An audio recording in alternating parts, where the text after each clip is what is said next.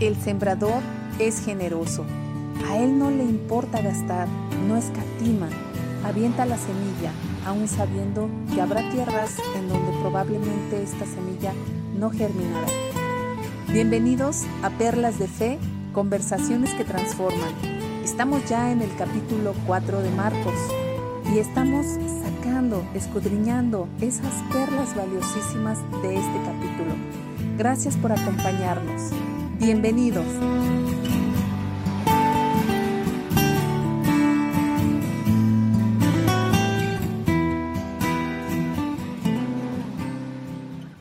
Hola amigos y amigas, estamos aquí ya en el capítulo 24 de Perlas de Fe, conversaciones que transforman.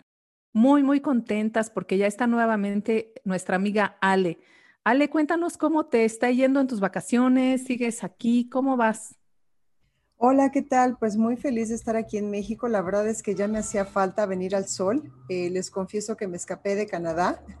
No teníamos permitido hacer un vuelo directo y pues tuve que viajar de Toronto hacia Panamá y de, Panamá hacia la Ciudad de México y 24 horas después pues ya estoy aquí. Pero la verdad muy contenta, este, disfrutando la familia, el sol, la comida y pues ya estoy de vuelta. Y gracias por darme esas pequeñas vacaciones.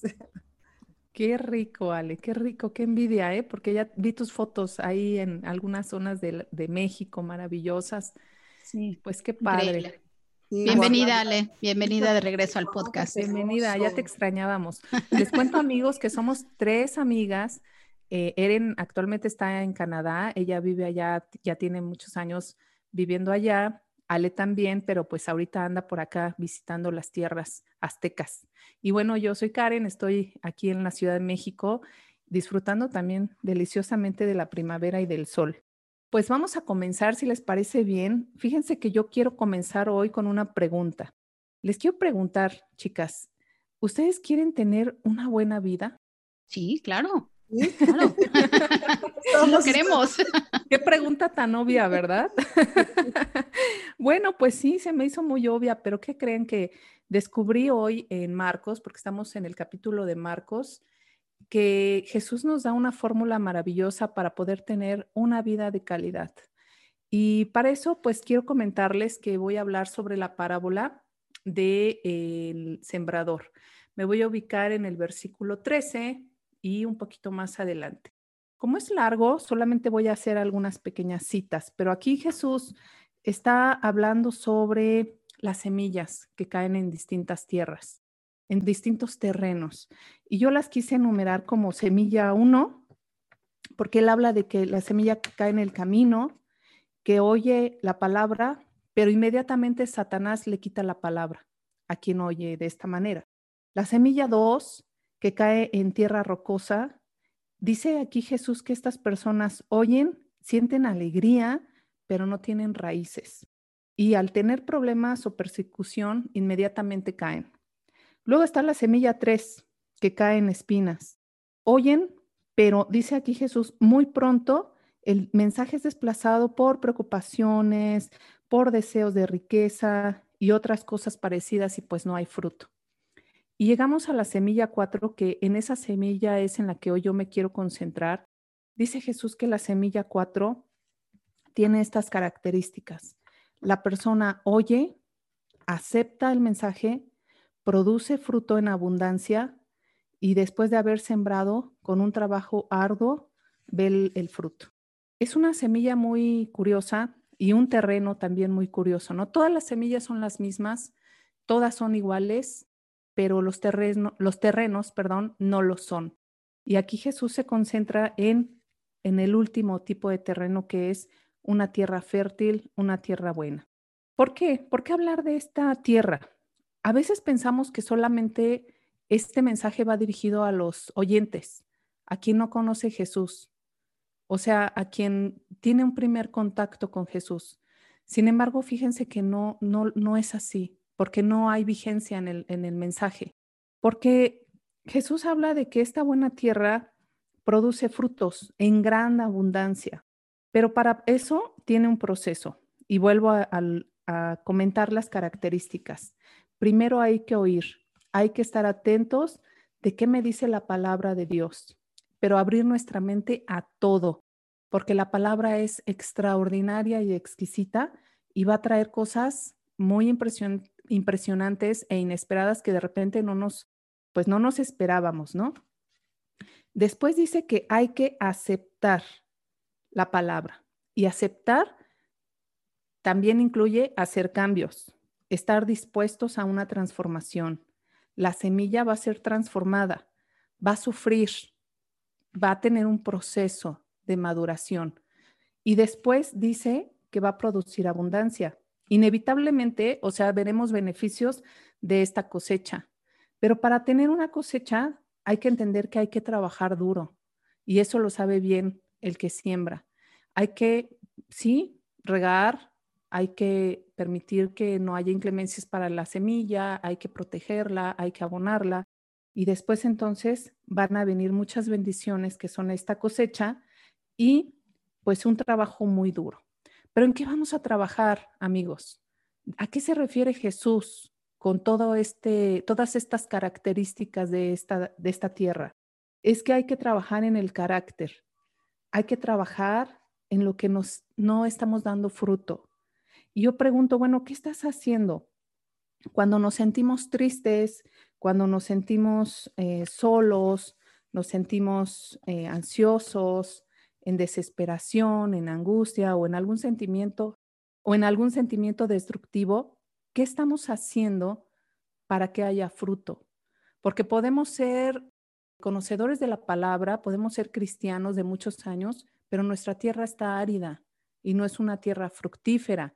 Pero aquí Jesús dice que cuando la tierra es buena va a haber frutos en abundancia y se van a multiplicar de gran manera. Entonces, la pregunta es, ¿qué estamos haciendo para que haya una gran cosecha en nuestro carácter? ¿No? Podríamos ser las otras semillas y ser eh, o decirnos cristianos y conocedores de la palabra, porque seguramente quien ha escuchado la palabra va a decir, bueno, es que yo la escucho, pero sabes que puedes tener 30 años en la fe y no tener ningún fruto y no tener resultados, porque tu, tu semilla está ahí, pero está sin producir, está árido el terreno, no funciona. Hay que cuidar la tierra que somos. Y pues a mí me impresionó mucho poder analizar hoy esta parábola, porque yo creo que cada vez que la leo me trae nuevas cosas y hoy me trajo esto. Tengo más de 20 años en la fe, pero mi pregunta es, permito que el mensaje, porque acuérdense que el sembrador va, ¿no? Y va, va aventando la semilla.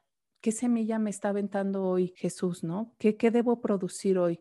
¿Estoy lista, con mi tierra lista, fértil, abonada, para poder hacer esos cambios en mi vida, para poder dar fruto verdadero? O a lo mejor estoy siendo una tierra infértil o espinosa o infructífera, etcétera. Pues eso es lo que yo quería comentarles hoy, amigas. Muchas gracias, Karen. Me pareció muy interesante. Bueno, primero que nada por la pregunta que nos hiciste, ¿no? ¿Quieren tener una buena vida? Y con tu resumen dije, bueno, pues trabaja, ¿no? Sí. y, y, bueno, para eso hay que sufrir, ¿no? Es un proceso para poder tener una abundancia, ¿no? Pero también un punto que manejaste es cuando dice, cuando la tierra es buena, da fruto, ¿no?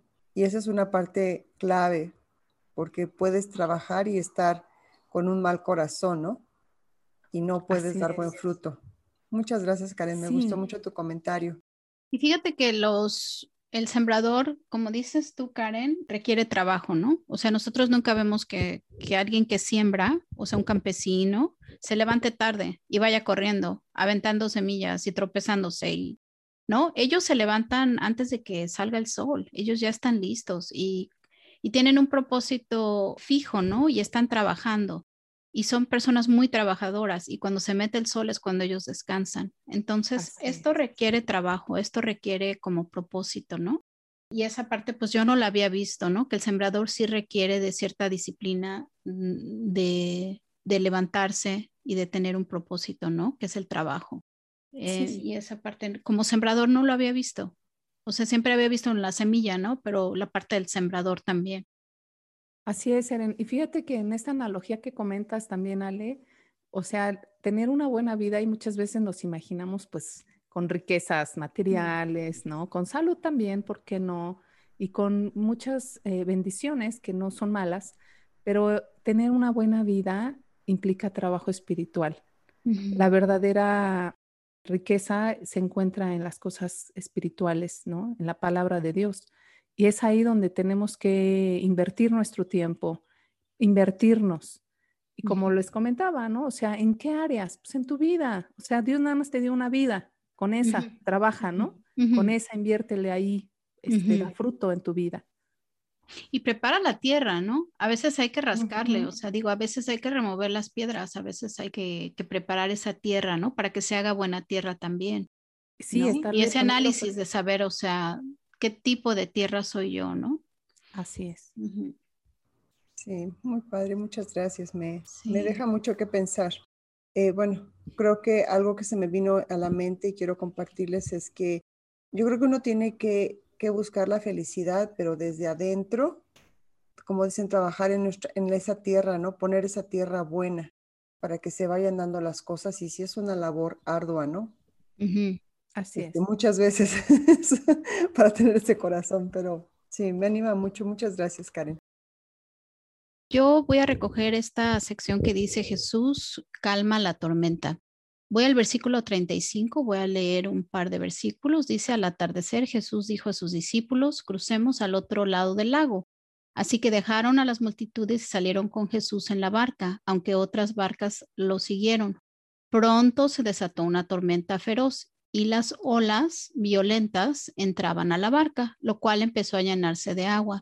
Jesús estaba dormido en la parte posterior de la barca con la cabeza recostada en una almohada. Los discípulos lo despertaron. Maestro, ¿no te importa que nos ahoguemos? le gritaron. Cuando Jesús se despertó, reprendió al viento y a las olas, silencio, cálmense. De repente el viento se detuvo y hubo una gran calma. Luego él les preguntó, ¿por qué tienen miedo? ¿Todavía no tienen fe? Los discípulos estaban completamente aterrados. ¿Quién es este hombre? Se preguntaban unos a otros. Hasta el viento y las olas lo obedecen. Y pues en esta sección de, escritura mi comentario es este, eh, lo que yo recojo aquí es, la pregunta que Jesús les dice a sus discípulos es, ¿por qué tienen miedo? Entonces, ¿qué es el miedo? El miedo es esa sensación de angustia provocada por la presencia de un peligro real o imaginario la oscuridad nos provoca miedo, el sentimiento de desconfianza que impulsa a creer que ocurrirá un hecho contrario a lo que se desea, eso también causa miedo. El miedo nos paraliza, nos hace fijar nuestra atención en el estímulo desencadenante. Además, en aquellos casos en los que es necesario, nos facilitará conductas defensivas, ¿no? Entre otras reacciones del miedo hay aumento de la presión cardíaca, sudoración, dilatación de pupilas, el descenso de la temperatura corporal, conducta de la piel, ah, conductancia de la piel, aumento del tono muscular. Eh, en fin, hay ciertos agarrotamientos, es decir, nos paralizamos, ¿no? Llega un momento en que no nos podemos mover.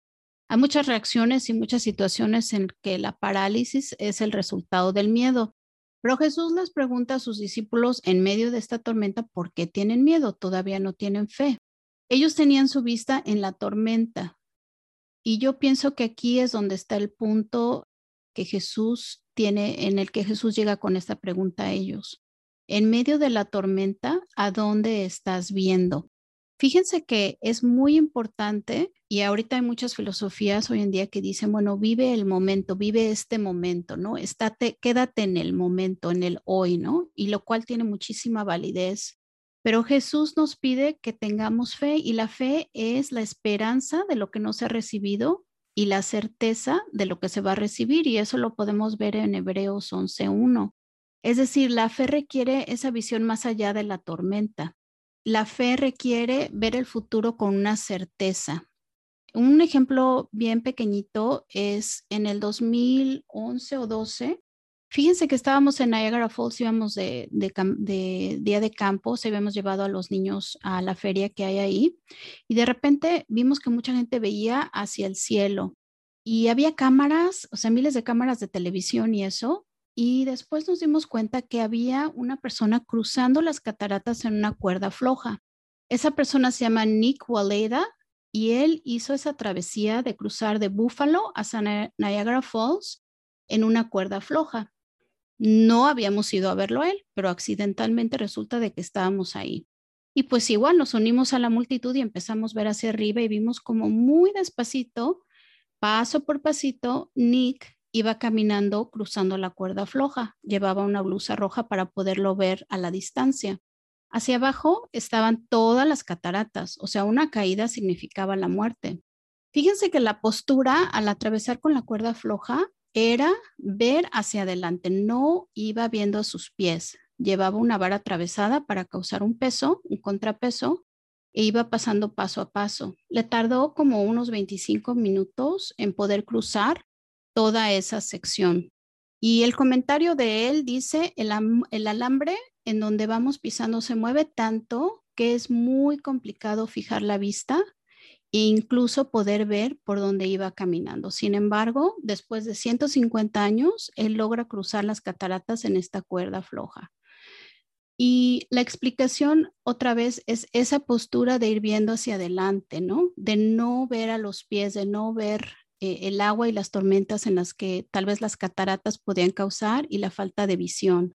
Pues ese es mi comentario breve de hoy, es como creyentes, ¿cuál es, eh, en dónde está nuestra vista, en dónde estamos fijando nuestra vista? Estamos viendo hacia los pies, estamos viendo hacia las olas, hacia el agua, hacia todo lo que nos está azotando, como los discípulos en la barca. O vamos a tener esa fe que podemos ver más allá de la tormenta de hoy, que podemos ver la calma, la calma que trae Jesús, que en un momento dado Él solo dice, cállense, y con eso todo, todo se apacienta, ¿no? Entonces es movernos, movernos de la tormenta hacia lo que viene, ¿no? A tener esa fe de un futuro que nos trae en Jesús, una calma esa tormenta. Y, pues ese pequeño comentario era el que les traía hoy. Muchas gracias, Eren. Qué interesante, ¿sabes? Me, me gusta mucho la comparación que haces de cómo eh, siente el miedo este hombre, no, no recuerdo su nombre. Uh se llama. Ok, gracias. Y lo retante que debió haber sido para él vencer sus miedos, vencer el, el, miedo de todo lo que había y aparte todas las vistas, ¿no? La gente que estaba ahí viendo lo que hacía, cómo caminaba y todo. Y, y pienso que a veces así es nuestra vida. O sea, podemos llenarnos de miedos, incluso hasta por los demás por lo que pasa a nuestro alrededor, ¿no? Eh, por el ruido tan inmenso, tan grande que hay a nuestro alrededor, como aquí pasaba con los discípulos que escuchaban cómo odian ahogarse, quizás la tormenta, no sé, todo, todo lo externo.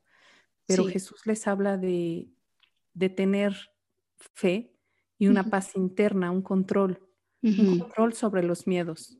Me ayuda mucho, Eren, a pensar, ¿no? En, en concentrarme siempre, en tener fe, porque esto va ligado con la fe, definitivamente. Sí, definitivamente. pregunta, ¿todavía no tienen fe? O sea, todo lo que han visto. Todavía no. sí. Y es una gran pregunta para, para mí. Muchas gracias. Sí, sí, Karen. Karen, este, muchas gracias por el ejemplo que nos das acerca de caminar en la cuerda floja. Estaba yo meditando en ese ejemplo y, pensando en las cataratas, ¿no? Porque tú y yo vivimos en Toronto y bueno, vamos allá casi cada fin de semana, ¿no? Bueno, no, pero es, es, posible ir cada fin de semana. Así es. Pero este, pienso en la potencia, ¿no? En el agua, en la brisa, en el movimiento, en el viento, este, o sea, y estar caminando, no, son muchos factores, ¿no? Este, incluso tu, tu, clima puede estar perfecto, pero el, el clima es, impredecible, es hasta cierto punto predecible, pero de repente puede venir una, una oleada de no sabemos de dónde. Y tal vez él ya había hecho sus cálculos, ¿no? Este día va a estar soleado, bla, bla, bla, el clima va a estar así, así, así, pero yo creo que a veces un factor que, que está, que no, que no está fijado o pensado que puede venir por, no sé, por causas del agua o del viento o del sol, no sé, hasta el mismo sol puede estar muy caliente, no sé, algo que te puede desconcentrar, quitar la concentración, ¿no? Tienes que mantener una concentración bien profunda en la meta. Es cierto, o sea, como cristianos podemos vivir toda una vida y siguiendo con dudas, ¿no? Y siguiendo con miedos, ¿no? Porque el ser cristiano no significa que, que ya lo tengas todo resuelto. El ser cristiano es porque simplemente tienes una guía, tienes, te agarras de la mano de Dios y te ayuda, pero el miedo puede venir por, por medios inesperados también, ¿no? Por mucho que tú calcules todo, hay algo que siempre te va a hacer la jugada, ¿no? Pero me gustó mucho tu, tu comentario. Muchas gracias, Serena. Y Ale, el miedo a veces nos paraliza, ¿no? Y yo pienso que, que sí, en esa definición del miedo, ¿no? La respuesta, la respuesta física a veces dice tenga rotas, ¿no? O sea, llega un momento en que no te puedes ni mover ni para adelante ni para atrás, ¿no? Y yo pienso que con la fe es el contrario, es moverse, ¿no? La fe es moverse. Sí tengo miedo, pero voy a dar ese paso. Reconocer los miedos, pero al mismo tiempo dar esos pasos de fe, ¿no? Hacia adelante.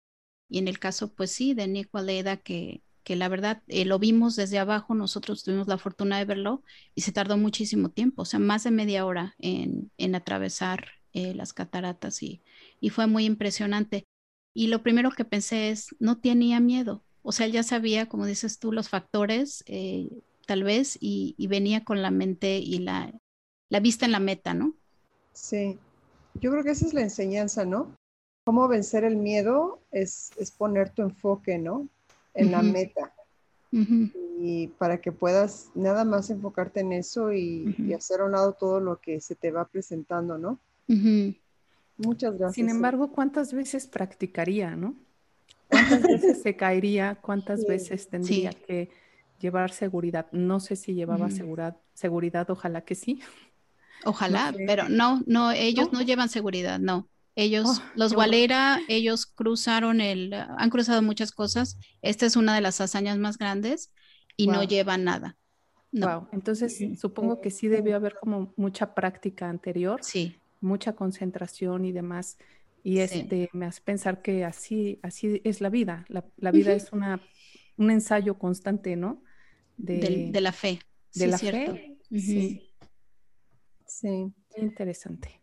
Muy interesante. Pues chicas, espero que mi comentario sea claro, porque voy a jugar un poquito entre, entre versículos y versículos. Karen ya habló acerca de la semilla y a mí me gustaría mucho empezar cuando Jesús enseña a una multitud tan grande que, que tiene que subirse a una barca. Dice que se sentó en ella y toda esa gente se quedó a la orilla del mar. Me llama mucho la atención porque él enseñaba muchas cosas en parábolas y este capítulo 4 tiene muchas parábolas.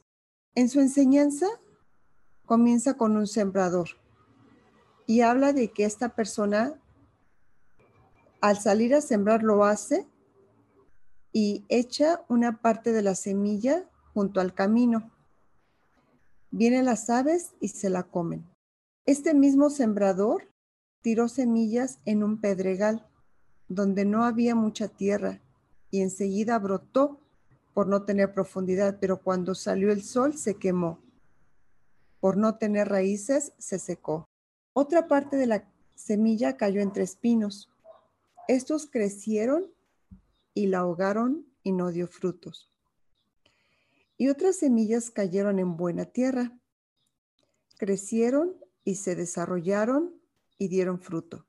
Unas produjeron unas 30, otras 60 y otras 100%. Esto a mí me hace pensar que este sembrador Iba de camino al campo, y aunque no había llegado, él deja caer semillas en su camino. Otras las deja caer en las piedras y otras entre los espinos. A mí me hizo pensar, ¿es acaso que este sembrador no sabía que en ninguno de estos ambientes las semillas podrían crecer? Por supuesto que lo sabe, ¿no? Si es un sembrador. Sin embargo, él las echó y yo lo que puedo pensar es en el poco entendimiento que yo tengo acerca de la escritura, es que estas semillas no van a dar fruto, por lógica. Y yo no desperdiciaría mis semillas dejándolas caer en cualquier lugar. Yo creo que yo soy una persona sumamente precavida y yo no doy un paso sin guarache, sin antes meditarlo y pensarlo y calcular el costo y, saber aún estar preparada aún con lo que con, los errores que se puedan tener y, estaría yo bien con eso, pero esto para mí no tiene sentido. Eh, yo la sembraría en un lugar donde pueda asegurarme que puedan dar fruto. En otras palabras, lo que quiero decir es que yo no compartiría mi fe con quienes no me van a escuchar. Yo no, a mí no me gusta malgastar mi tiempo, ni malgastar mi dinero, ni malgastar mi esfuerzo. Pero lo que me hizo pensar es como Dios si lo haría, porque Dios es un Dios generoso y Él no escatima en gastar todo el tiempo, todos los recursos y todos los esfuerzos para nosotros. Así como al sembrador no le importó desperdiciar las semillas, pues dio la oportunidad a todo tipo de terreno que se encontraba en su camino. Y aunque sabía de antemano que no iba a recibir fruto de ellas, aún así echó sus semillas, sin importarle recibir nada de esos lugares. Dice aquí que las semillas que cayeron en buena tierra son aquellos que escuchan la palabra de Dios y la aceptan y dan fruto. Que unos puedan dar 30, otros 60 y otros 100. Pero ojo, hay que tener presente que para que la semilla pueda brotar y crecer, primero tiene que morir. Le nacen hojas, espigas y después fruto o el grano. Me llama la atención el versículo 19 cuando dice, y cuando el fruto lo permite. Esa parte a mí me llama tanto la atención porque es cuando el fruto lo permite. Él enseguida mete la hoz porque ha llegado el tiempo de la ciega. En alguna ocasión alguna amiga me dijo que Dios es todo un caballero. Y yo aquí lo veo porque esta escritura dice, cuando el fruto lo permite. Yo creo que Dios es un caballero. Y cuando estamos listas para ser cortadas, Él echa la, Él corta Muchas veces lo hace porque lo necesitamos o porque ya es tiempo, porque ya nos tardamos, pero también Él tiene la delicadeza de que nosotros le decimos, estoy lista.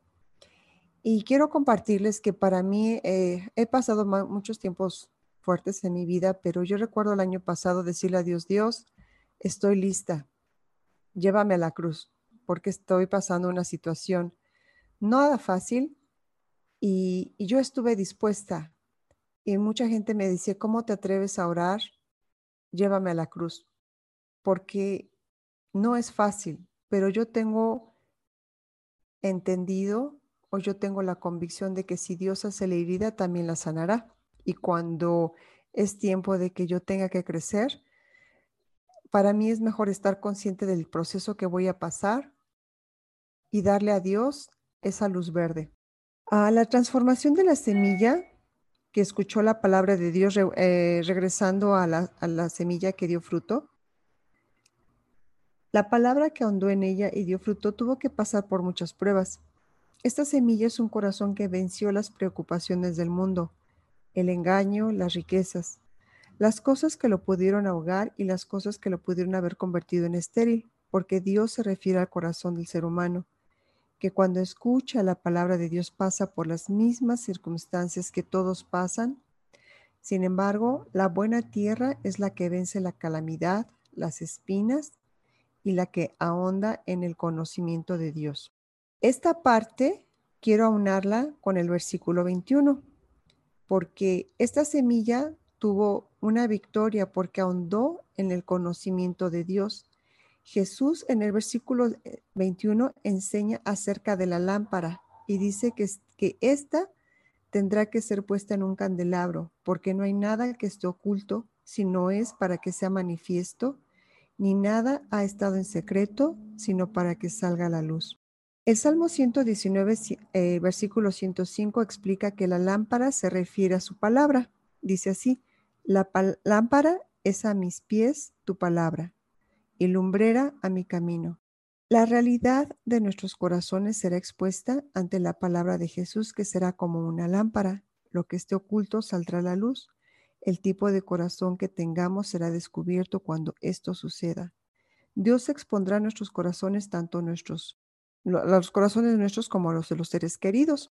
A Karen hace un momento comentaba de que si uno quiere ser feliz, uno tiene que trabajar, tiene que esforzarse, la semilla tiene que morir. Y estamos hablando de distintos tipos de, semillas, pero ahora enfocándonos en la que sí cayó en buena tierra, esa va a tener que pasar por muchas pruebas pero lo que la va a ayudar a vencer es ahondar en el conocimiento de Dios. Y yo creo que, es por eso que el versículo 21 pareciera que cambiara de tema cuando habla acerca de la lámpara, pero en realidad creo que es una sección que profundiza en la, en la semilla que cae en buena tierra. O sea, no solamente cayó en buena tierra, no solamente tiene que esforzarse, no solamente tiene que morir, no solamente tiene que pasar por muchos retos. Hay que aferrarse. Y me gusta el comentario de Eren porque hablábamos acerca de que te tienes que enfocar en la meta. ¿Cuál es la ayuda para que te enfoques en la meta? Es mantenerte estudiando la palabra de Dios, escudriñándola.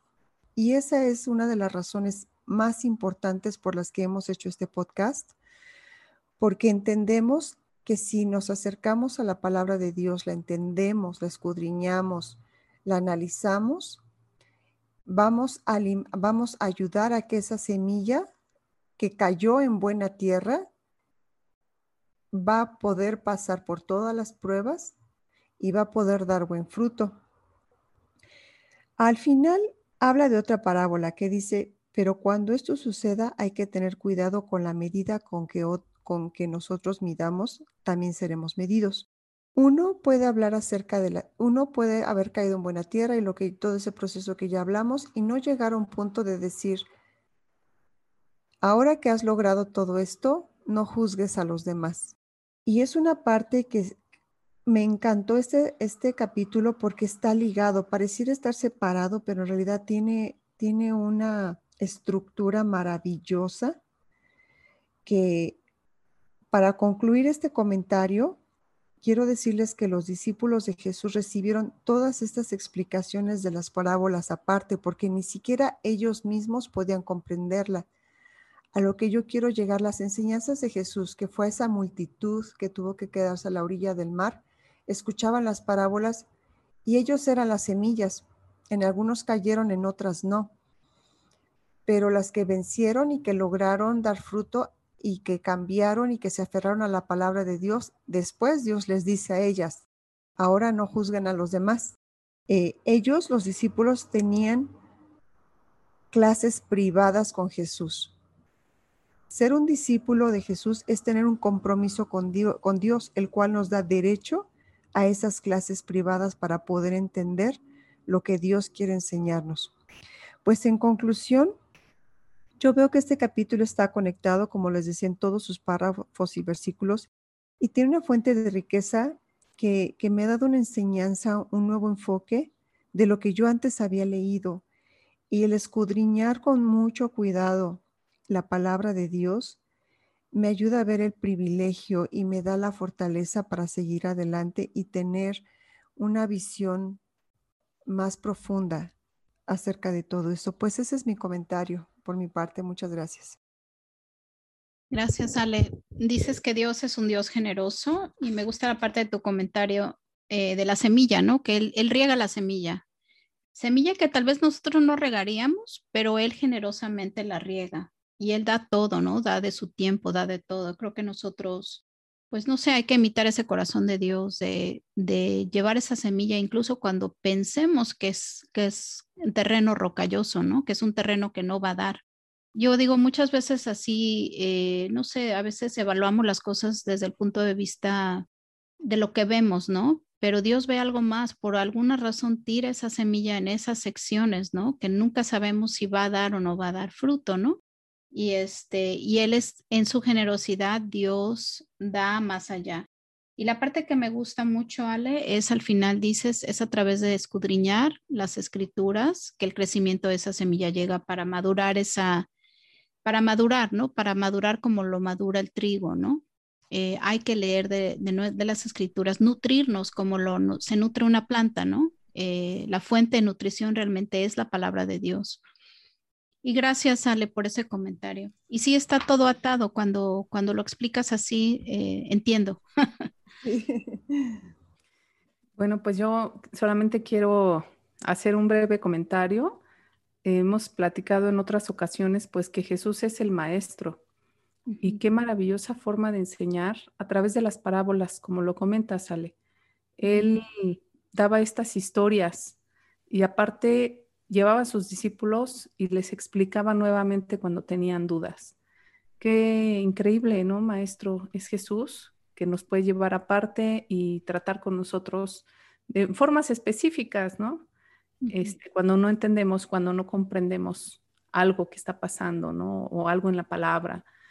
Me gusta mucho imaginar hacia Jesús como ese maestro comprensivo, ese maestro dispuesto siempre a, a dar de sí.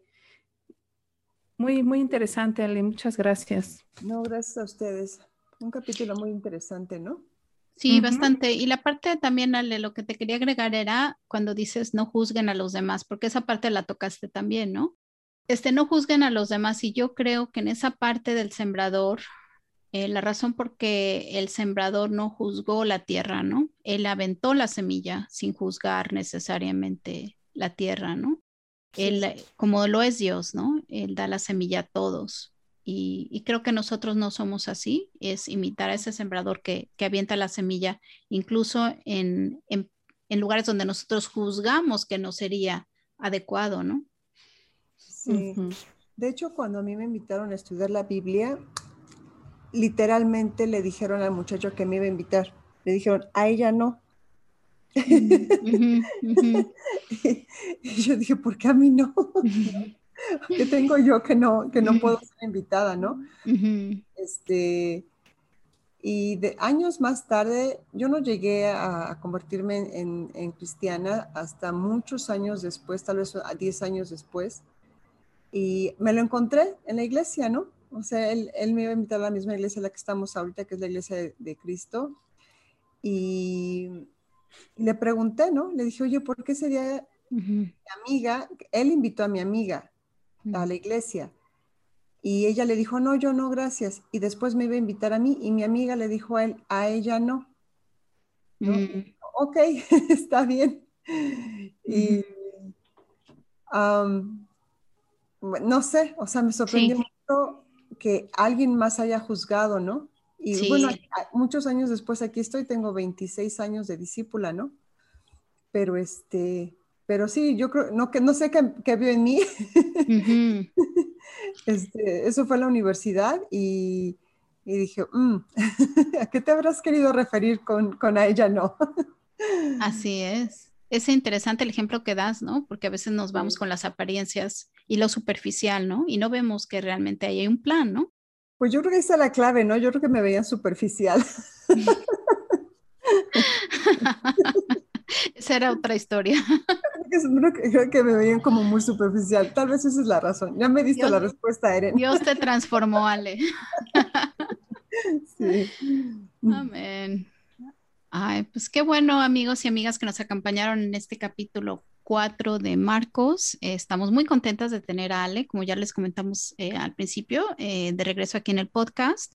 Eh, escúchenos, mándenos un correo si están interesados en profundizar en su estudio de la Biblia. Estamos haciendo círculos de buscadores de perlas, que son círculos de estudios bíblicos para ahondar en nuestro conocimiento de la palabra de Dios. Mándenos un correo a perlasdefe.gmail.com y que tengan muy bonita semana y los vemos la semana que entra.